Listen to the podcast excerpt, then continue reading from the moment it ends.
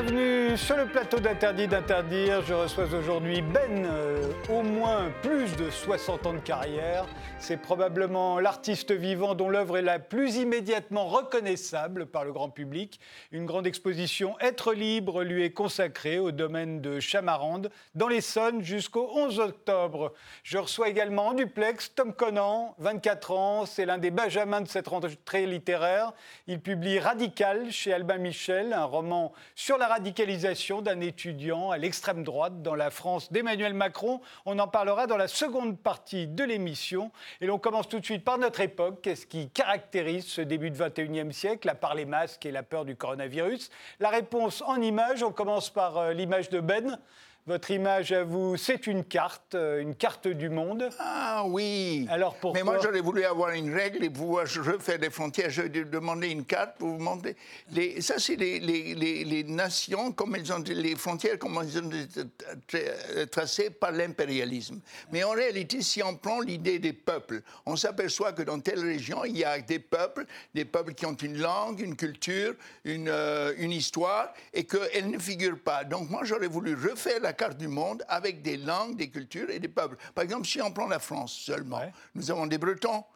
Ils, ils- ils parlent le breton, nous avons des Corses Pas le corse, il y en a quoi en bas. Donc on peut refaire une.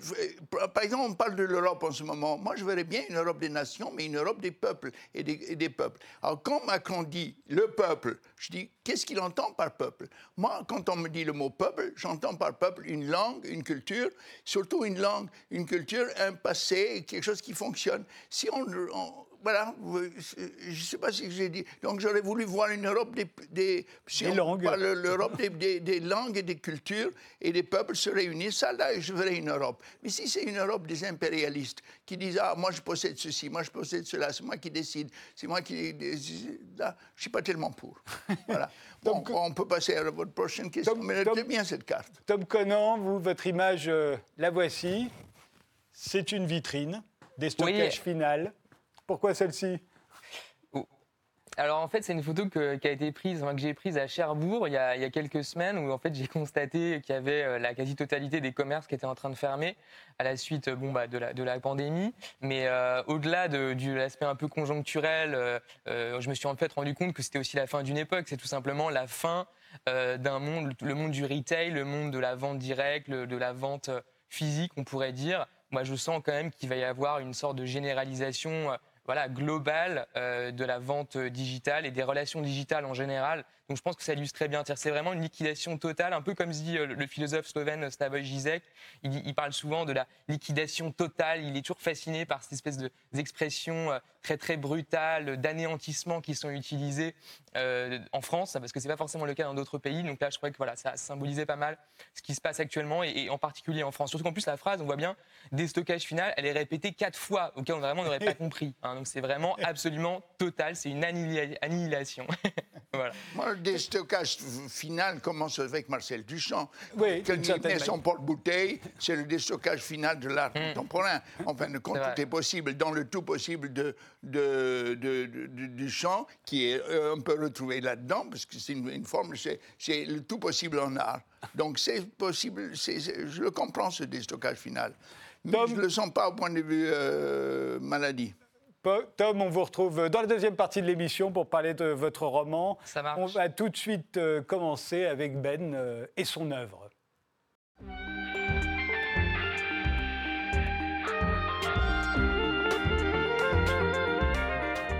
Ben, euh, vous êtes certainement l'artiste dont l'œuvre est la plus immédiatement reconnaissable par, euh, par, le, grand, par le grand public. Ce c'est votre écriture, on la voit là d'ailleurs, elle figure sur l'affiche de cette exposition euh, qui se tient jusqu'au jusqu'au 11 octobre. Euh, cette, cette écriture, c'est vraiment la vôtre encore aujourd'hui? Oui, c'est vraiment la mienne. Écoutez, là, je vous raconte un peu le début. Il y avait une exposition de groupe dans laquelle chaque artiste était venu, il avait exposé l'œuvre qu'il voulait. Et puis on m'a dit, tiens, ta place, elle est là, qu'est-ce que tu vas mettre?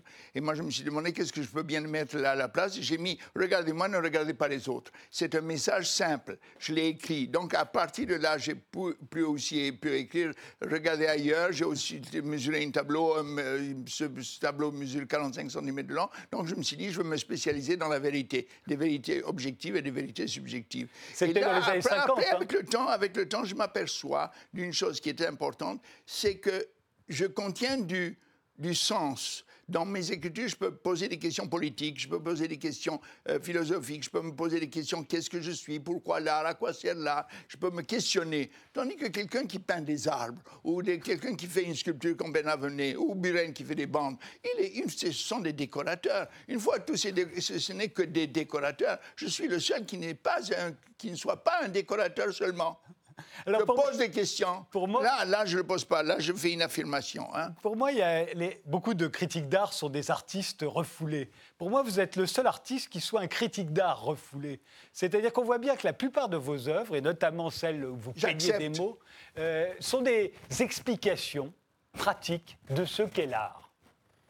J'accepte votre, votre, votre point de vue là. Je trouve que, par exemple, art is alone, l'art est seul. Oui. C'est à un moment donné, je, je me dis, mais je suis seul, art is alone, donc je l'écris. Je, je suis critique d'art avant d'être artiste, peut-être. Oui. Je me pose des questions sur l'art euh, euh, en tant qu'œuvre d'art. Et je trouve que ça, c'est assez positif, parce que tous les autres font de l'art. hein. Moi, Mais dès le début, en fait, sur l'art, je doute. Dès le- Le- un, de mes, un de mes mots les plus euh, importants, c'est je doute. Mais, mais ce, ce je doute, il me permet de penser, et je pense pas que art égaux passer dans une expo, est-ce qu'on va me voir, est-ce que je vais être à, la FIAC, est-ce que je vais être ici, est-ce que je vais être là? Non, les questions que je me pose peuvent m'amener en- dans la politique internationale, peuvent m'amener dans la politique culturelle, peuvent m'amener à me poser beaucoup de questions. Donc, un artiste qui se pose des questions en tant qu'œuvre d'art est plus important qu'un artiste qui ne fait que des cacas. Par exemple, cette phrase-là, pour moi, elle résume totalement votre, votre art. C'est j'ai voulu abandonner l'art, mais j'en ai fait de l'art. En fait, vous avez voulu abandonner de l'art parce que vous aviez compris comment ça fonctionnait. Quand vous commencez à vous emparer de la banane et que vous mettez des bananes partout, vous avez compris que la banane, ça pourrait être Non, la votre banane, c'est œuvre une pendant histoire toute votre très vie. simple. La banane est une histoire très simple. Je cherchais une forme que les autres n'avaient pas fait. Je m'étais dit, ça, il y a Polyakov qui l'a fait, ça, Soulage l'a fait, ça, Hartung l'a fait, ça, celui-ci a fait. Alors, et j'ai trouvé la banane, personne n'avait fait de banane, j'étais content et j'ai dit, je suis le roi de la banane. À ce moment-là, Yves Klein me dit, les bananes, c'est fini. Je dis, pourquoi? Il me dit, parce que le monochrome est plus fort que la banane. Je dis, comment? C'est comme au poker. Il me dit, euh, monochrome, c'est quatre as, la banane, c'est- c'est c'est une pierre ou c'est un flush. Euh, voilà. Donc, j'ai abandonné la banane et de, de devenir le roi de la banane et de peindre des bananes, j'aurais été vraiment minable. Et je me suis posé des questions. Et donc, j'ai voulu abandonner l'art, mais j'en ai fait de l'art. C- Ça, je crois que c'est vrai. C'est vrai aussi, mais je pourrais le prouver, je me demande. Oui. Euh, vous avez à un moment signé les gens dans la rue. Ça, je trouvais ça très marrant. Après Marcel Duchamp qui avait signé Oui, l'urinoir. il y avait, il Oh, y avait Manzoni. exemple, il y avait voilà. Manzoni, sa sculpture. Et, et, ah, Manzoni avait fait les sculptures vivantes des, des gens sur un socle. Tandis que moi, j'avais- j'achetais des clochards et je leur demandais est-ce que tu m'autorises de t'acheter Je te donne 200 euros et tu deviens ma sculpture vivante. Donc j'avais acheté des clochards. Euh, dans- écoutez, là, on va faire de l'histoire de l'art. J'en ai marre de l'histoire de l'art. Il faut avancer. Mais c'est pas rien. Je signais des clochards en tant qu'œuvre d'art. Là, vous allez me ramener à mon histoire. Moi, ben, je Ah ben- signe les crochets, Eh ben oui. les, les, les, les- les miroirs, les sculptures vivantes, la vérité. La vérité, ça c'est important. N'importe quoi, ça c'est important. Euh, les accidents, catastrophes aussi, c'était pas mal. J'avais signé les catastrophes. Ben, je m'étais dit, personne n'a signé les, catastrophes, je signe les catastrophes. Au fond, ce que, vous, ce que vous nous rappelez, c'est qu'être artiste, c'est signer. Non, être signe, c'est on est non, non, non, non, non. Être artiste, c'est être un égoïste. Être un égoïste, c'est rejoindre ma nouvelle théorie que l'ego est très important. Voilà, c'est votre théorie bah, de jour, quand je regarde les films à la télé sur les animaux, sur les singes, sur les, sur les coléoptères, sur les plantes, sur les choses, je m'aperçois que tout ce qui est vivant contient de l'ego. Parce que tout ce qui est vivant cherche à se reproduire. Et tout ce qui cherche à se reproduire euh, contient, du, de, co- contient de l'ego. Donc ma théorie de l'ego, c'est ah, agrandi. L'art n'est qu'une petite partie de la théorie de l'ego. L'ego de Bernard- de- de- des artistes, c'est une toute petite chose. L'ego des nationalistes, l'ego du président, l'ego de Macron, l'ego de Madame, de Madame euh, de Trump, l'ego de ceci. Et on s'aperçoit que le monde n'est fabriqué que d'ego. D'ego. Vous en avez fait une théorie de l'ego qui est devenue un livre, d'ailleurs, on va voir la Une couverture. théorie de l'ego, d'ailleurs, j'aime bien. Théorie de l'ego. Voilà. Vous voyez, Théorie de où est la caméra Elle est là. Elle est là. Théorie de l'ego.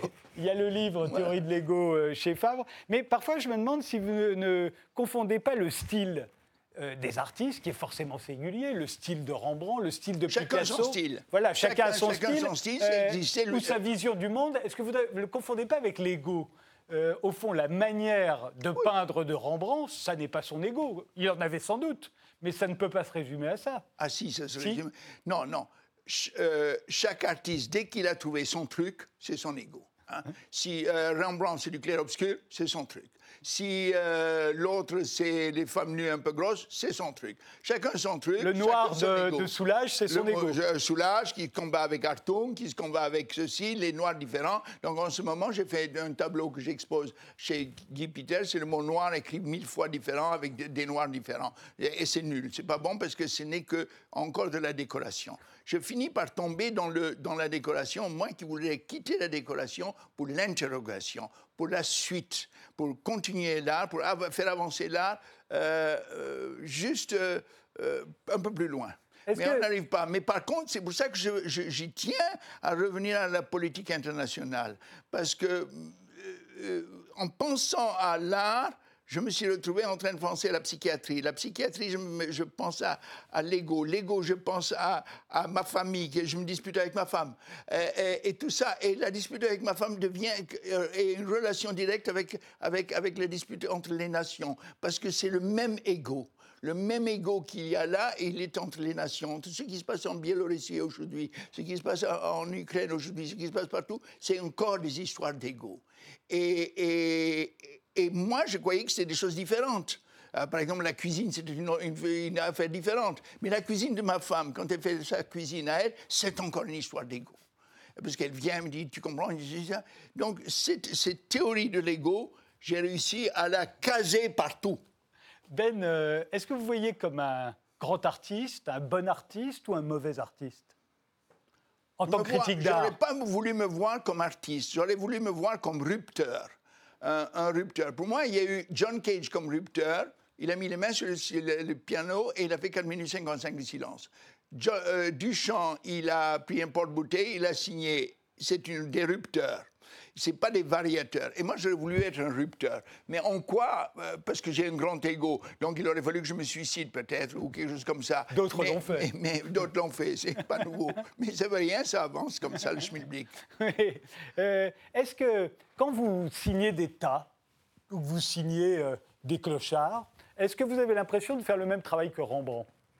Quand je signe des quoi d'État Des tas. À un moment, vous signez des tas, TAS. Ah oui, oui, il n'y a pas que moi qui signais des Il y a Bernard Venet qui fait des États. Mais moi, je, je Il y a Richard peut-être- Serra, il y a- Oui, mais moi, c'est quand je balaye, parce que j'adore balayer. Et quand ma femme m'engueule que je balaye un peu, je dis, mais tu as vu, tu as fait un très beau tas.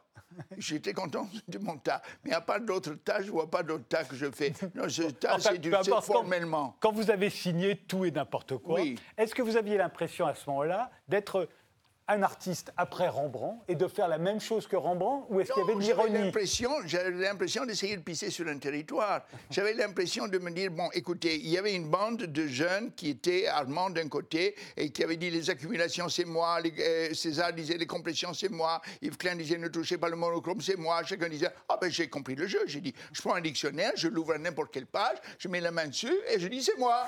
Personne l'a fait, c'est moi. Et donc c'était toujours l'ego, parce qu'on était dans ce combat d'ego entre artistes, et ne croyez pas qu'il y avait des impressionnistes qui s'en sortaient pas. Non, ils sont tous des égoïstes. Ah, tous, tous, tous. Y compris les, ceux qui vont dans leur mansarde peindre, soi-disant pour eux, tout seuls, et que personne ne doit, doit voir leur tableau. Des égoïstes. Mais re- reconnaissez Je que, reviens à Ego tout temps, hein. que pendant longtemps, l'art, ça a consisté à inventer de la beauté qui n'existait pas. Vous, vous parlez d'une période où tout à coup, chacun veut s'approprier le beauté monde. qui n'existait On pas Encore, un vous monde dites qui des n'existe bêtises, monsieur Ouais, Tadei. peut-être. Euh, la beauté qui n'existe pas. Déjà, la beauté, c'est comme si ça existait, n'existait pas. Non, euh, les artistes apportent quelque chose de nouveau sur- dans le champ de ce qu'on appelle la culture, et dans le champ du, du- de l'abstraction, euh, dans le champ du, du- par exemple aujourd'hui, dans le champ de- du euh, spray art, euh, street art. Oui. Bon, ils apportent quelque chose. Alors, il y en a quelques-uns, Alors c'est là que je commence à m'interroger sur moi-même. Il y en a quelques-uns qui apportent quelque chose parce qu'ils ont quelque chose à l'intérieur. Par exemple, je dirais que Basquiat ou certains artistes qui auraient dû dire non après euh, la figuration, on ne peut plus faire la figuration, sont revenus à faire des choses parce qu'ils l'avaient en eux-mêmes. Donc là, je deviens un amateur de l'art singulier. Et je deviens un amateur de, de, la Maison Rouge. Et je deviens un amateur de quelqu'un du, fou, le paranoïaque ou du bipolaire, qui ne peut pas s'empêcher de peindre lui-même ce qu'il fait. Donc disons qu'il y a l'histoire de l'art où on cherche un nouveau après l'autre tcha en tuant tous les nouveaux. Et puis il y a le singulier qui est singulier lui-même, sans, qui, n'arrive pas à rien jeter, comme le facteur cheval, qui n'arrive pas à être lui-même. Donc l'art singulier existe. Mais ensuite, attention, il y a les ethnies. Les peuples, je reviens à mes peuples tout le temps. Les Dogons, ils ont leur art avec leur nouveauté, avec leur novateur, avec leur créateur. Et les, les, les, les, les, les, euh, euh, euh, Yakoutes, ils ont leur art aussi, avec leur, créativité. Et alors là, j'aimerais glisser la phrase de Claude Lévi-Strauss dedans. Il n'y a pas de peuple sans sa langue. Et chaque langue est une vision différente du monde. Étant donné que chaque langue est une vision différente du monde, les solutions, par exemple pour le Covid, il y en a, si on décentralisait le monde, chaque peuple donnerait sa solution peut-être différente. Voyez? C'est-à-dire, je, suis pour la différence et la différence fonctionne avec, le, avec les langues, avec les peuples, avec les cultures. Et donc, je dirais que la France, elle est jacobine. L'Allemagne, elle, a réussi à se décentraliser parce qu'on lui a forcé la main, on lui a dit décentralisez-vous. Et décentraliser, elle marche mieux que la France. Pourquoi? Parce que la France, tout est sur Paris et sur Lyon et qu'aujourd'hui, on aimerait bien qu'il y ait du nouveau qui puisse apparaître en Occitanie, par exemple. Bah, à Nice, chez vous, par exemple, on ne peut plus sortir sans masque, par exemple. Non, à Paris, on peut encore. Oui, vous, me ramenez ça en masque tout le temps, mais moi je ramène ça au nouveau. Euh, si l'école de Nice est apparue à un moment donné, c'est parce que le, le, train coûtait trop cher entre Nice et Paris. Et donc ils sont restés sur Nice, ils sont pas allés à Paris et ils ont réussi à faire quelque chose. Et on a dit l'école de Nice, et l'école de Nice est apparue un peu parce qu'il y avait un éloignement. Bon, mais pas parce qu'ils étaient occitans, pas parce qu'ils parlaient la langue, mais moi j'aurais voulu que la langue rentre dedans. J'aurais voulu que les, cuisines, les traditions, quelles qu'elles soient, qu'elles soient euh, arabes, juives, n'importe quoi, que toutes ces traditions puissent continuer à survivre en apportant leur nouveau. Ça, c'est le seul nouveau que j'accepte. Sinon, à part ça, les nouveaux des artistes d'aujourd'hui qui disent euh, Moi, je suis monsieur, je, je, fais des traits bleus au lieu de faire des traits rouges, je fais des traits carrés, tout ça ça m'intéresse moins. C'est pas grave, je viens de dire des bêtises. Vous allez euh, dans les galeries, vous allez euh, voir les nouvelles expositions, vous allez au musée? Mm, euh, Si, si je suis pas trop jaloux, oui. c'est un bon moteur pour un artiste, la jalousie. non, non, la jalousie, c'est un très bon moteur. Ça marche, la jalousie, tu vois quelqu'un faire quelque chose et on se dit, tiens, merde, il est très fort, je vais essayer de faire aussi bien que lui. Mais ça marche plus. Pour moi, je suis plus jaloux. Je J'arrive plus à être jaloux. À 85, j'arrive plus. C'est peut-être mon âge. De qui j'ai été jaloux en dernier? Je ne sais pas. Je ne pourrais pas vous dire le, dernier artiste de qui je suis jaloux. Peut-être le catalogue de Bernard Venet, il est trop lourd. Il faut dire qu'il fait des sculptures très très lourdes. Elles sont très lourdes. Hein. Bernard Venet. mais ça va. Elles sont chères et lourdes. Voilà. Euh, là, quand vous signez Ben, uniquement ça, c'est vous montrer votre signature au fond. Oui, c'est un bon geste. J'ai fait en ce moment une exposition chez, à la galerie Guy Peters où j'avais pris des toiles de 80 sur 80 et j'ai mis que le nom euh, à ma manière, avec mon écriture, Duchamp, Malevich, euh, Kandinsky, euh, Renoir, et j'ai fait que le nom de l'artiste. Pourquoi? Parce que, à cause que Renoir, son, son ego est dans son nom. Duchamp, son ego est là. Donc, enfin, j'ai ramené l'art à son plus petit dénominateur commun, comme on faisait à l'école.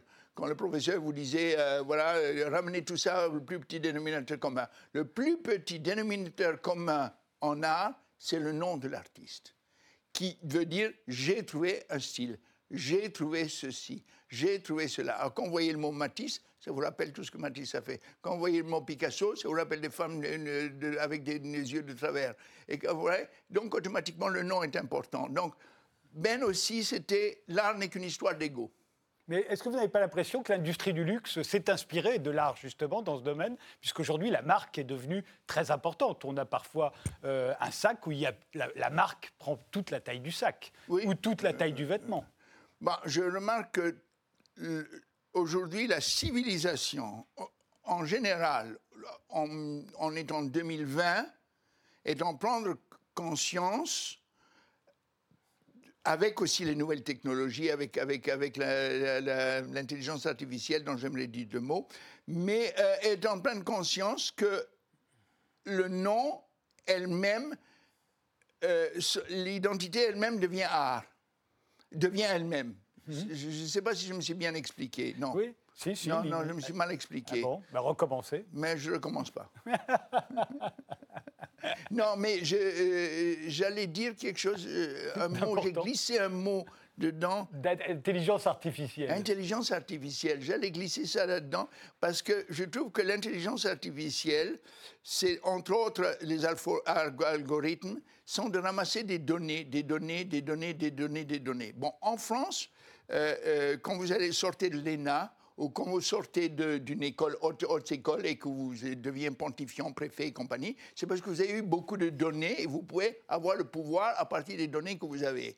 Si on fait marcher l'intelligence artificielle par rapport à toutes les cultures qu'il y a dans le monde, par rapport à tout ce qu'il y a dans le monde, et qu'on a un problème, par exemple, euh, prenons le, le problème du Cachemire. Cachemire, un conflit au Cachemire. L'intelligence artificielle vous proposera une centaine de solutions différentes entre autres, la question y a-t-il un peuple cachemiri? Oui. Est-ce qu'il parle cachemiri? Oui. Ah, on ne savait pas. On croyait que c'était ou des Pakistanais ou des Indiens. Non, il y a un peuple cachemiri. Est-ce qu'ils ont une frontière linguistique? Oui. Si on leur donnait cette frontière linguistique, est-ce que ça ferait la paix au Cachemire? Oui. Donc Ben a raison. Donc automatiquement, l'intelligence artificielle que je propose, c'est une association qui s'appelait SERA SERA, et sur lequel on va pouvoir faire travailler l'intelligence artificielle pour résoudre les conflits ethniques et dans le monde. Et c'est pour ça que je vous ai proposé un petit livre. Je résous 80% des conflits dans le monde. Ah oui, qui est un livre. Et c'est plus important que Ben Artiste peintre qui expose à Chamarande. Ah oui, c'est vrai? Ah oui, Chamarande, qu'est-ce que c'est? Chamarande, c'est un beau lieu. C'est l'artiste qui monte son cul. Ah oui, c'est ça. Voilà. je voulais dire que toutes les ça, ça c'était, c'est vieux ça. Ça, vous montriez votre cul là. oui, c'est le bourrage qui compte. il, y a, sur les, il y a 400 œuvres à peu près euh, au domaine de Chamarande. Elles sont à vous? Elles, elles, sortent des collections bon, particulières? Chamarande, c'est une très belle expo. C'est ma fille et mon petit-fils qui l'ont montée euh, et qui l'ont, qui s'en pris en main. Ma fille, elle a fait le catalogue, un très beau catalogue d'ailleurs, très réussi, tout ça. Mais c'est du Ben déjà vu c'est du Ben. C'est normal, c'est une rétrospective. C'est Ben déjà vu. J'aurais voulu le nouveau Ben. Le nouveau Ben, il veut être ministre des Affaires étrangères. Mais il veut régler le problème du Sahel. Il veut, problème, il veut régler les problèmes de partout. Et, quand j'écoute les nouvelles et que je vous vois à la télévision le soir, je me lève la main en disant Je voudrais intervenir, je voudrais lui dire quelque chose. Aussi, vous êtes très bien parfois. parfois, je vous entends. je me dis Il doit vouloir intervenir. C'est. J'ai envie de dire mon point de vue. là, par exemple, le Liban, là, j'ai des questions à me poser. Hein, parce qu'il y a le problème de l'influence française. Elle était là, c'était construit par la France, mais la langue était arabe à un moment donné. Euh, c'est l'arabe qui parle. Et, euh, donc, si c'est une guerre entre francophones et, arabophones, il faut, c'est différent de voir la solution comme ça que de voir la solution en train de dire non, je vais envoyer des armées, je vais envoyer le monnaie, je vais envoyer l'argent. Vous, avez, vous avez noté aussi que parfois, on est dans nos frontières linguistiques, on parle tous la même langue, on est même tous de la même ethnie, attendez, mais on n'a pas la même. Là, là vous faites de l'impérialisme. Mais on n'a pas la même religion. Tous, euh, on est tous dans nos frontières linguistiques. Lesquelles frontières linguistiques il pourrait... Pas la Suisse. Moi, j'ai fait un tableau qui s'appelle La Suisse n'existe pas. Ben et je l'ai exposé au, au, salon suisse euh, à Séville. Pourquoi? Parce que la Suisse, en réalité, il y a des francophones, des allemophones, mm. des irlandophones, et des langues sont différentes. Donc il y a une Suisse avec plusieurs langues qui existent. Ce que je vous, ai, une Europe, ce que je vous ai remarqué, c'est qu'on peut être parler tous la même langue, être tous de la même origine ethnique et ne pas avoir les mêmes, les mêmes, la même religion, par exemple. Ah oui, oui, la religion, je ne suis pas pour. Et donc ça, ça peut aussi être un moteur d'affrontement. Euh, non, les, religions, cachent les ethnies. Quand les Irlandais se sont battus entre eux en Irlande, euh, c'était parce que les Irlandais se mettaient dans les, églises catholiques et les Anglais se mettaient dans les églises protestantes. Donc la religion leur servait d'alibi de pouvoir euh, se conforter eux-mêmes. Et se conforter eux-mêmes. Mais la religion sert souvent à se conforter lui-même. Si, si le problème ethnique disparaît, la langue disparaît. Euh, là, là, je suis un peu stalinien. merci, euh, merci Ben. En tout cas, être libre, l'exposition de l'ancien Ben, donc hein, le, vieux Ben, euh, c'est au domaine de Chamarande dans l'Essonne jusqu'au 11 octobre. On va se retrouver juste après une pause avec Tom Conan pour son roman Radical. Merci de m'avoir reçu. C'était un Et plaisir. Bravo, je vous regarde souvent.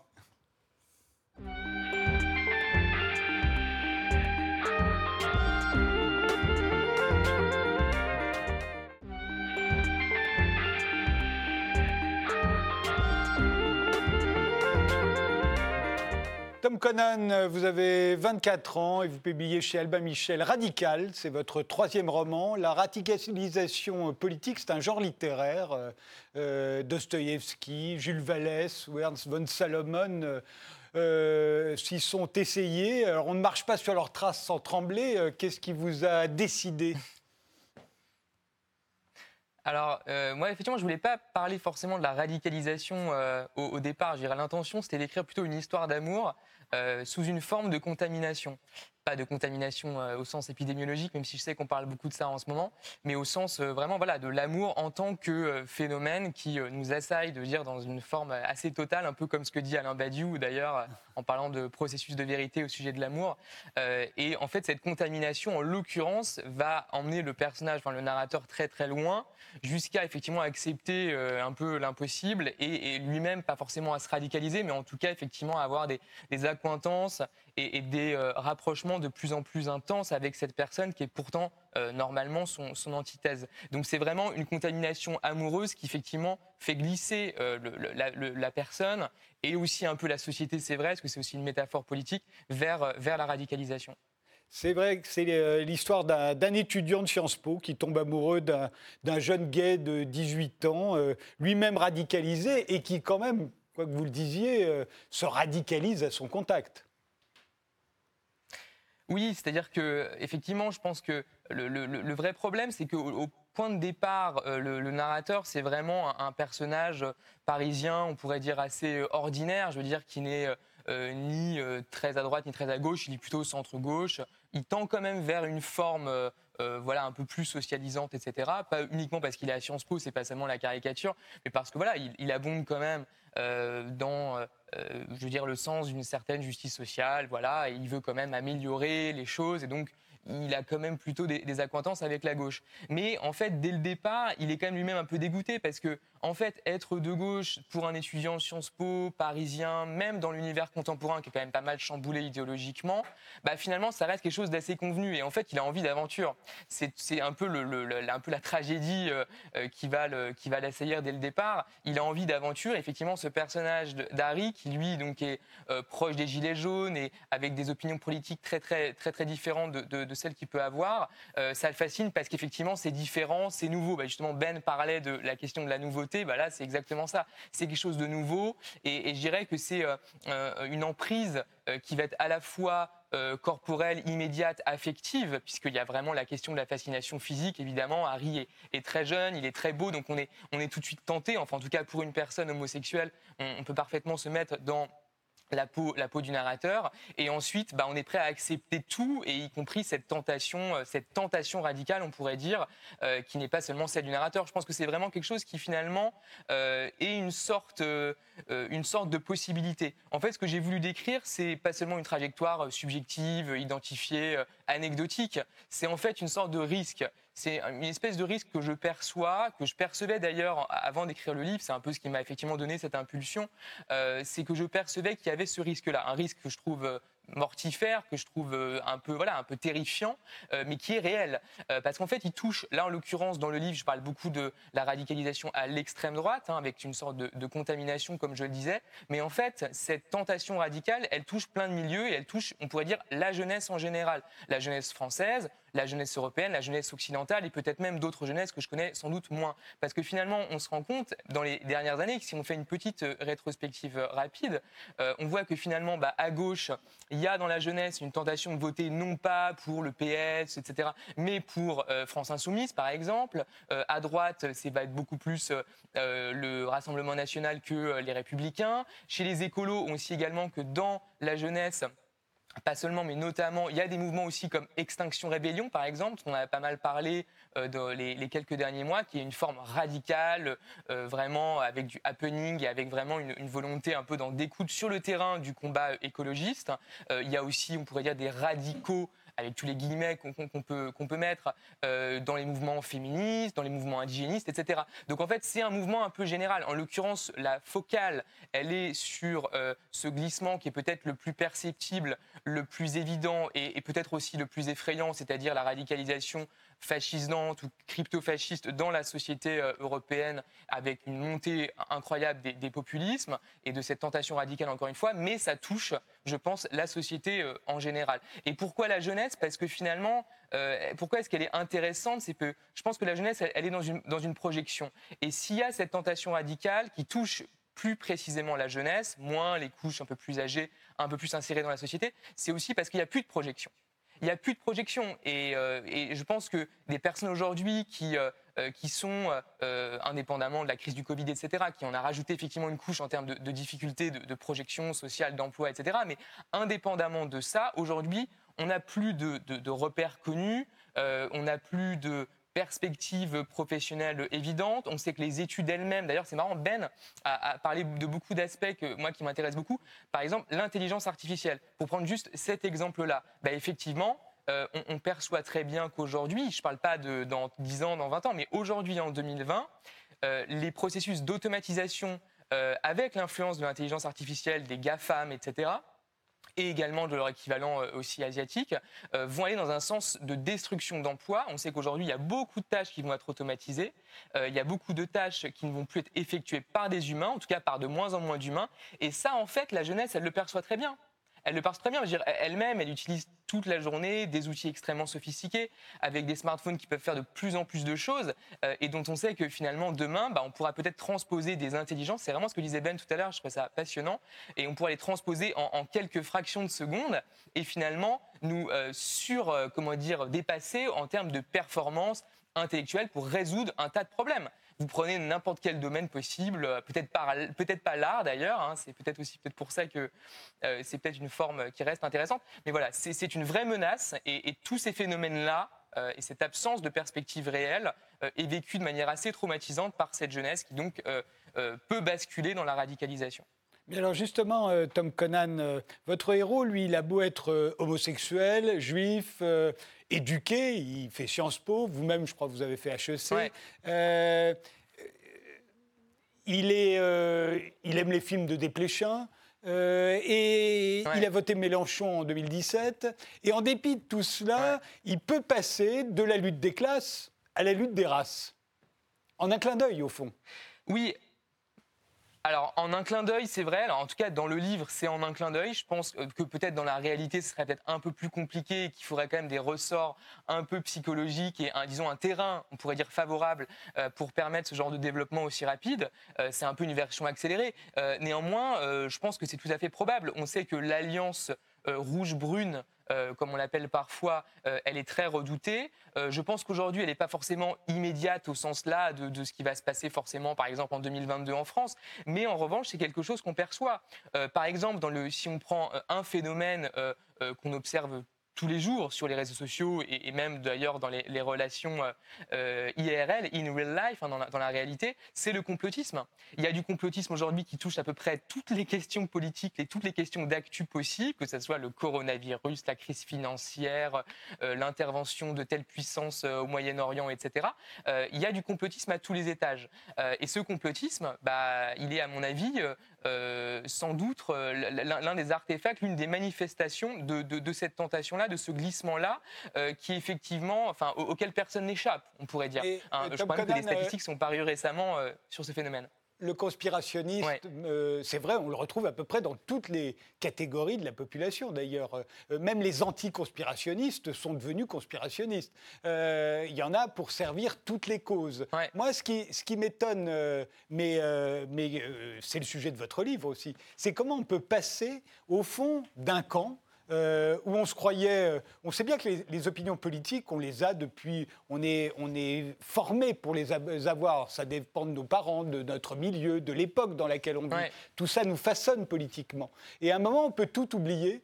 Euh, et passer à autre chose, sous l'influence, au fond, d'un épiderme, de quelqu'un qui nous plaît, qui nous excite. Oui, alors c'est un épiderme en effet, mais c'est aussi, je le disais tout à l'heure sur Alain Badiou qui parle de processus de vérité pour parler de l'amour. Euh, il dit que ces processus de vérité, c'est des vérités qui sont universelles, infini et absolu. Et je pense qu'il faut le prendre vraiment au pied de la lettre. L'expérience de l'amour, c'est une expérience absolue. Et j'ai voulu vraiment, euh, dans en tout cas la, trajectoire du, narrateur Nicolas, expliquer ce phénomène-là. Donc effectivement, ça peut être l'un des biens. Et pourquoi en fait je, l'ai choisi? Pas Parce que euh, en termes de procédé narratif, ça permet tout simplement de se reconnaître. N'importe qui peut faire l'expérience de l'amour. On peut tomber amoureux. Là, en, venant au, studio, j'aurais pu tomber amoureux de quelqu'un euh, dans un café. J'ai pris un coca juste avant de venir. Voilà. Et peut-être que j'aurais été embarqué dans une expérience très très euh, euh, nouvelle pour moi, euh, en, rupture avec mes valeurs. vous, avez l'air de dire qu'on peut tomber amoureux, pardon de vous interrompre, vous avez l'air de dire qu'on peut tomber amoureux de n'importe qui. là, en l'occurrence, votre héros tombe amoureux d'un conspirationniste haineux, plutôt ignorant, raciste, jaloux en plus et violent. on se dit, c'est beaucoup pour, pour un garçon plutôt bobo, même s'il déteste les bobos parce que c'est la mode, mais il est plutôt bobo et tout à coup il va tomber amoureux de tout ça à la fois. Encore une fois, Ouais, alors c'est vrai, mais encore une fois, c'est la conjonction de, de, plusieurs éléments. C'est le terrain individuel, le terrain subjectif, avec effectivement l'expérience de l'amour, et le terrain social, encore une fois. Et en fait, ce, terrain social, on voit bien qu'en fait, dès le départ, le, le narrateur lui-même a une désespérance. C'est-à-dire qu'à la fois, il veut continuer, on pourrait dire, euh, le rêve euh, méritocratique républicain, faire des bonnes études, s'insérer professionnellement, peut-être aller dans la fonction publique, euh, intégrer voilà, le service de l'État, qui est l'une des fonctions les plus nobles en France, considérée comme étant très noble, voire même peut-être l'engagement politique, etc. On voit que c'est tout à fait le, voilà, le, genre de, perspective auquel le, narrateur Nicolas aurait pu être voilà, présenté dans, dans, son avenir proche.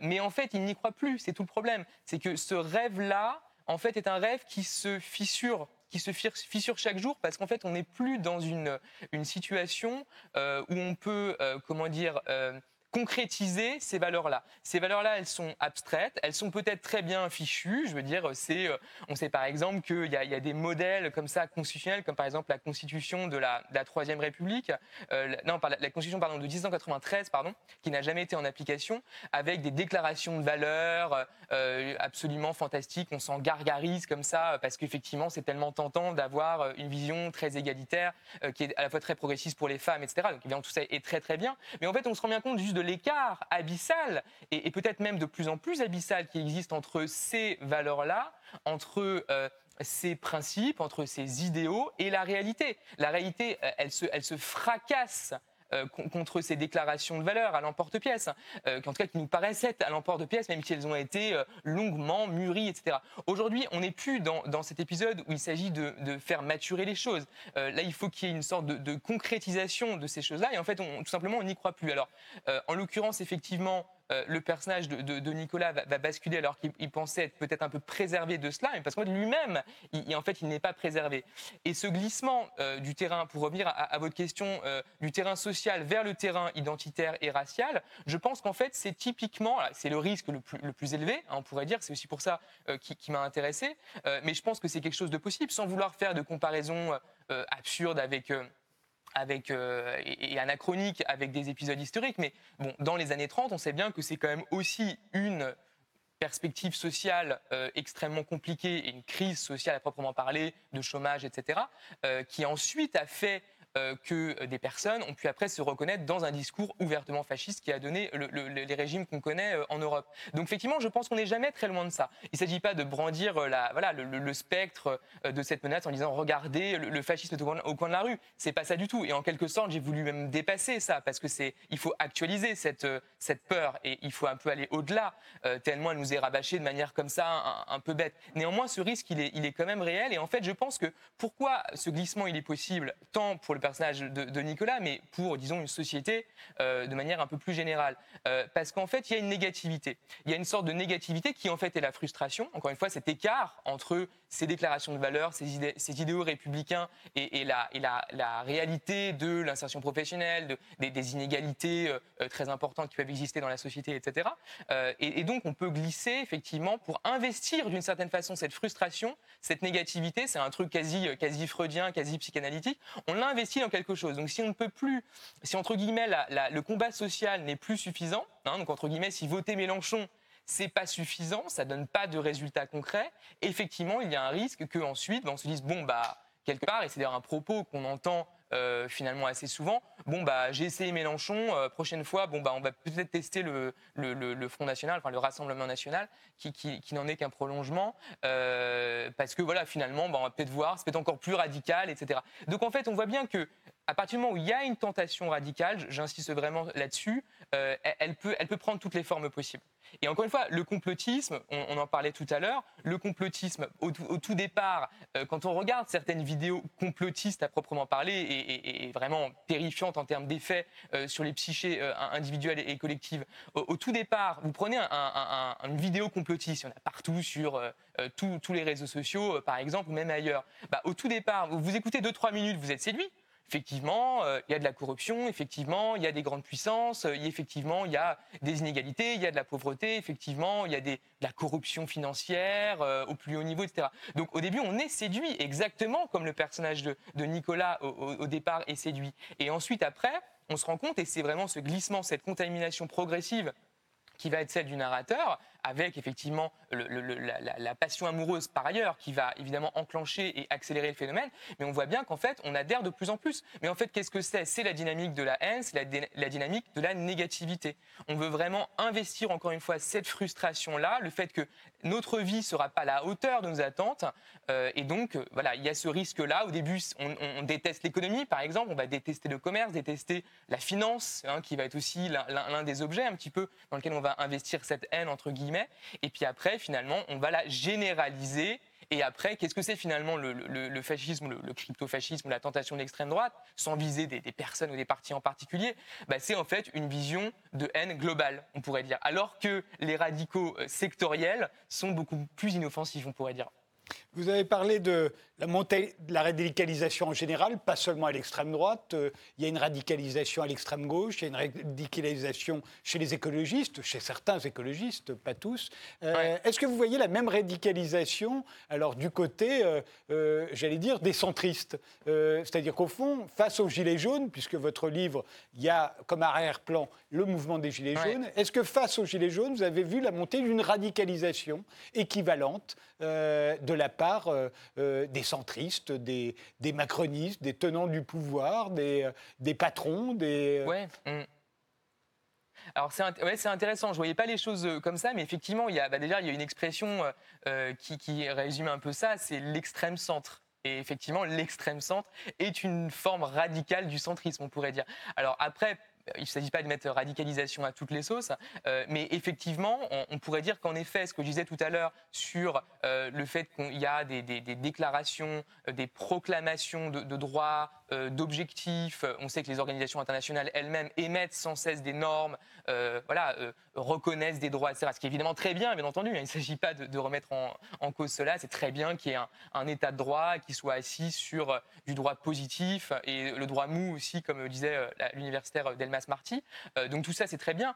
Euh, mais effectivement, il peut y avoir un écueil qui est le fait, en réalité, de euh, un écueil un peu positiviste, on pourrait dire, de dire finalement, voilà, le droit, c'est le bien, et donc il suffit de rajouter des droits, euh, de modifier la Constitution, euh, de rajouter des traités, euh, de, faire en sorte que l'Union européenne reconnaisse elle-même des droits. On sait qu'il y a une déclaration spécifique des droits. il, y a, voilà, il y a une profusion de droits, de, normes, de garanties, etc. Évidemment, toute la difficulté, c'est la réalité sociale, parce que la réalité sociale est, pas seulement sociale, la réalité juridictionnelle, mais également sociale, parce qu'à un moment donné, effectivement, l'égalité des droits et euh, la, liberté euh, de faire un certain nombre de choses, euh, si on ne peut pas les exercer dans, la concrétude de l'existence, ça n'a évidemment aucun sens. Donc oui, il y a sans doute aussi une forme de radicalisation qui prend des formes beaucoup plus abstraites, beaucoup plus idéologiques. Mais en, effet, par, idéologie, on peut aussi faire taire, bah, votre émission s'appelle Interdit d'interdire, c'est quand même pas non plus pour rien.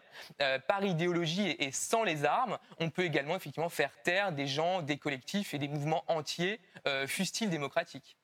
Tom Conan, euh, tous les écrivains qui ont écrit sur la radicalisation se sont radicalisés eux-mêmes à un moment ou à un autre de leur vie. Euh, vous, est-ce que vous vous sentez radicalisé aujourd'hui? Est-ce que vous ressemblez à l'un de vos deux héros? Non, non, non, vraiment, c'est un, c'est bien un roman, même si c'est vrai qu'il y a quand même une difficulté parfois pour les gens de comprendre que le, un narrateur n'est pas, euh, n'est pas l'auteur. Hein. Un narrateur, c'est un narrateur, et donc c'est un personnage. Euh, après, il peut y avoir évidemment des éléments, euh, moi, que j'ai pu observer, parce qu'effectivement, c'est une forme d'enquête, et, il y a des éléments, bah, effectivement, dans mon existence, qui ont pu effectivement faire écho avec un certain de situations et de scènes qui sont décrites dans, le livre. Non, moi-même, je me, me vois absolument pas euh, comme étant euh, victime ou comme étant en, phase de contamination. Hein. Enfin, je pense qu'il y a d'autres types de contamination qui sont plus à redouter actuellement. Mais euh, non, j'ai voulu en revanche étudier de manière très claire quelque chose qui, entre guillemets, dans mon entourage, et ça par contre c'est réel, réel, dans mon entourage immédiat, dans le milieu, dans les milieux que je fréquente plus que d'autres, on, fréquente tous des milieux plus que d'autres. Hein. je veux dire, dire, si on est charpentier, on va fréquenter des charpentiers. Si on est dans la mode, on va fréquenter des gens dans la mode, etc. Bon, moi, l'un des milieux dans lesquels je traîne, c'est le, milieu homosexuel, même si ça veut rien dire, mais disons des, milieux ou des applications aujourd'hui beaucoup tout simplement où euh, voilà on se rencontre également par ce biais-là. Euh, et donc j'ai constaté, c'était un peu l'une des prémices et un peu l'un des signes qui faisait qu'il y avait vraiment quelque chose d'intéressant à écrire dessus, c'était que ça touchait des milieux nouveaux. Alors, c'est pas complètement nouveau. Hein. J'aime lu il y, a, il a quelque temps un article dans Slate qui expliquait qu'il y avait chez les homosexuels une tendance à voter à droite, à l'extrême droite, etc. Donc c'est pas complètement nouveau, j'ai pas inventé l'eau tiède. Euh, néanmoins, c'est un phénomène, je pense, qui se développe. C'est-à-dire qu'aujourd'hui, il y a vraiment dans la jeunesse homosexuelle, qui se revendique pas forcément comme telle, mais qui de fait l'est dans ses pratiques, qui a 18 ans, 20 ans, 25 ans, 30 ans, etc., euh, qui est ouvertement euh, favorable aux idées du Rassemblement national, ou même indépendamment de ce parti, ce qui ne dit pas de zoomer spécialement sur un parti en particulier, mais disons des, des thèses qui, euh, qui sont des thèses euh, voilà, ostensiblement euh, complotistes, crypto-fascistes, voire même carrément fascisantes. Donc c'est un, un vrai risque que j'ai observé et contrairement à ce qu'on peut croire, encore une fois, ça peut toucher des milieux très très différents et c'est pas parce qu'on est dans des grandes écoles, parce qu'on est homosexuel, parce qu'on est de telle et telle catégorie que c'est une quelconque garantie contre, contre ce naufrage, contre ce, cette tentation. C'est aussi euh, un roman sur, euh, sur euh, l'homosexualité, effectivement. vous dites d'ailleurs dedans que l'acte sexuel est plus fort entre hommes qu'entre hétéros. Pourquoi? Oui, alors ça, euh, c'est alors c'est pas moi qui le dis, c'est le, narrateur qui le dit encore une fois. Hein. le, le, narrateur lui-même, je, ne vais pas vous me, réfugier toujours derrière ça, mais bon, à un moment donné, c'est vrai que le narrateur lui-même a une vision très radicale de sa propre sexualité, parce qu'effectivement, il s'agissait d'être un peu dans le ton, euh, et donc en effet, il est, euh, il est, en fait, au tout début, c'est un peu comme dans le film Fight Club. Je sais pas si vous voyez avec de David Fincher, avec Brad Pitt et Edward Norton, qui est inspiré d'un livre de Chuck Palahniuk qui s'appelle également Fight Club, et où en fait il y a le le personnage, bon, je parle du film parce que les gens connaissent mieux, je pense, d'Edward Norton, qui, qui, en fait va fantasmer le personnage de Brad Pitt, qui est en fait son antithèse. C'est-à-dire que Norton, il est sec, Brad Pitt, il est costaud. Norton, il n'est pas hyper beau. Brad Pitt, il est très beau gosse. Norton, il est comptable. Il a un boulot très chiant. Brad Pitt, il vole des bagnoles et il a l'air d'avoir une vie super cool. Il vit dans une grande baraque à Paper Street. Et, donc voilà, donc c'est un petit peu ça. Il fallait que le, narrateur lui-même, au début, c'est quelqu'un quand même qui a l'air un peu emmerdant. Voilà, il fait Sciences Po. Bon, c'est pas, que les gens de Sciences Po sont spécialement détestables, hein, c'est pas le problème. Mais je veux dire, il fait Sciences Po. Il allait être un étudiant Sciences Po complètement ordinaire. Il est centre gauche, qui se prépare à un truc genre concours administratif pas de problème. Mais je veux dire, euh, il a aucune espèce d'originalité. Enfin, c'est un personnage qui a l'air quand même relativement chiant, ou en tout cas, encore une fois, ordinaire, commun, disons. Euh, et donc, finalement, il va vouloir, dans les différents aspects de, sa vie, de sa euh, de, ses idées également, effectivement, bah, un peu faire l'expérience de toute chose. On pourrait dire, comme Rimbaud disait, faire l'expérience de toute chose avec son corps. Lui, c'est avec son corps, avec ses idées, etc. Il y a même à un moment donné, sans vouloir rentrer dans des choses trop, trop, trop, trop explicites, mais à un moment donné même, par exemple, euh, je ne sais pas si je peux préciser ce point, mais euh, dans la communauté homosexuelle, il y a beaucoup de, il y a une partition entre les actifs et les passifs. Hein. les gens iront chercher ce que ça signifie. Mhm. Et au début euh, du texte, le, le narrateur, il est évidemment actif parce qu'évidemment, il ne s'assume pas complètement comme homosexuel. Et à la fin, euh, sans vouloir spoiler trop, mais bon, peu importe, euh, il est passif et il aime ça. Parce que voilà, à un moment donné, effectivement, il veut aller jusqu'au bout de l'expérience, de la même manière que idéologiquement, il veut aller jusqu'au bout de l'expérience. Donc c'est pas, euh, encore une fois, le, livre n'est pas à voir comme une sorte, une sorte de manuel, c'est même une sorte d'un anti-manuel. Mais c'est un glissement, on décrit un glissement. Il ne s'agissait pas de, rajouter de la moraline à, à, chaque page pour dire disclaimer, attention les gars, ne faites pas ça euh, c'est déconseillé. Non, il s'agissait d'aller d'aller au bout du processus. C'est pour ça que le roman, à mon avis, est un, instrument de connaissance très intéressant parce que euh, on peut, en tout cas, c'est très très puissant potentiellement. Après, on le réussit ou pas, hein, ça c'est autre chose. Mais parce qu'effectivement, on peut aller très très loin. Hein. Si ça avait été un essai, évidemment, ça n'aurait pas été euh, aussi loin puisque ça correspond pas à voilà forcément moi-même à ma, philosophie de la chose donc voilà et, et je dirais que ensuite quelqu'un qui avait dit ça c'était un un auteur qui est assez controversé, euh, qui s'appelle Guillaume Dustan, qui, est, décédé. Euh, il avait dit ça, je crois, dans une émission. Il me semble qu'effectivement, la, relation homosexuelle physique pouvait être plus forte que la relation hétérosexuelle. Il n'y a pas d'explication euh, autre que cela, mais après, je rends à César ce qui est à César. je me, souviens qu'il me l'avait dit dans Paris dernière à l'époque. Guillaume Dustan, ça devait être dans mon émission, vous l'avez vu, il m'avait dit ça. D'accord, ah bah ça doit. Bah, mais, effectivement, voilà, c'est que c'est quelqu'un qui avait été très très loin dans, cette vision-là? Après, je pense que lui l'assumait plus directement parce qu'il avait après mis en avant d'autres éléments comme le barbacking, qui n'est pas du tout quelque chose que je, que je recommande ou que je conseille à qui que ce soit, même en tant que narrateur. Enfin, je pense que tout le monde pense que sa sexualité est toujours la plus forte que celle des voisins. Ça doit être assez humain, après tout. Ouais. Merci, Tom Conan. Et, euh, et en... Oui. Merci. Dernier mot.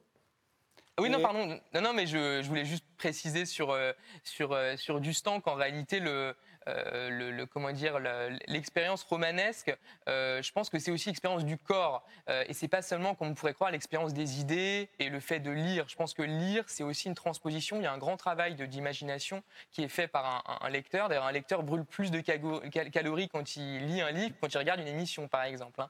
C'est beaucoup moins passif, sans, sans, mauvais jeu de mots. donc, il y a aussi voilà, cette question du corps. Elle est aussi à retrouver dans l'expérience de l'écriture elle-même et de la lecture. Merci Tom Conan. Euh, je rappelle euh, que Radical euh, est votre troisième roman et qui vient de paraître chez Albin Michel. je rappelle également que Être libre, la grande exposition de Ben a lieu au domaine de Chamarande dans l'Essonne jusqu'au 11 octobre. Merci de nous avoir suivis. Rendez-vous au prochain numéro.